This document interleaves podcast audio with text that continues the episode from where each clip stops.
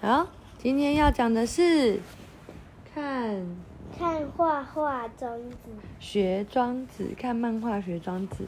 王文华著，莎拿漫画，未来小天下出版。好，为什么最近都要庄子系列呢？因为庄子是个很会讲故事的人。恐龙妈妈最近生活很迷惘，所以想要来看一下，怎让庄子开导妈妈。好了。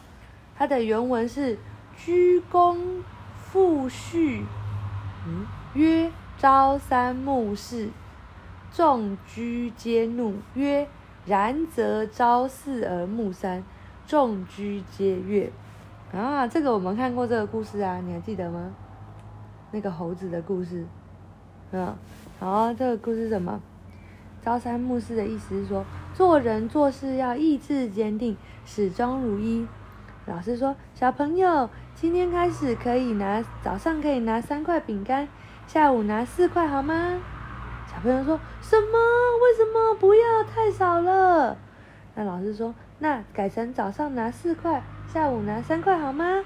小朋友说：“耶，太棒了！”然后就另外一个老师就跟他说：“嘿，幼儿园的小朋友真好骗呢。其实两个方案不是一样的吗？”这是当局者迷呀、就是你在那个当下，你就会很迷惘。就像我绝对不会被这种数字给迷惑的。你既然这么明理，那么压岁钱改成十年发一次，你应该 OK 吧？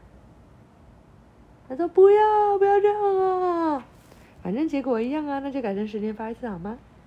不好，好了，然后他讲说，有个养猴子的老人。把象石分给猴子，对猴子说：“早上给你们三升，晚上给你们四升，好吗？”猴子们听了都生气发怒了。老人又说：“那早上四升，晚上三升，好吗？”猴子们都好高兴哦。哦，生活里的思考说，很多时候我们羡慕别人名气响亮，很受欢迎，说不定我们还说：“哼，没什么了不起。”有时候淡淡的酸味在空中飘过呢，真的有一天大家把机会都让给你了，那你会秀出什么绝活呢？真正的大侠，他们埋头苦练，喜欢打球就把球技练好，热爱动漫就用心去学习。少林寺有七十二个绝技，你总得练出两把刷子。只要有真才在学在身上。机会来临的时候，你就会从容不迫地展现自己哟。最怕的是本领没几项，只会成天夸耀，这样不是很空虚吗？对不对？是吗？你听得懂吗？听得懂啊？啊，大家晚安。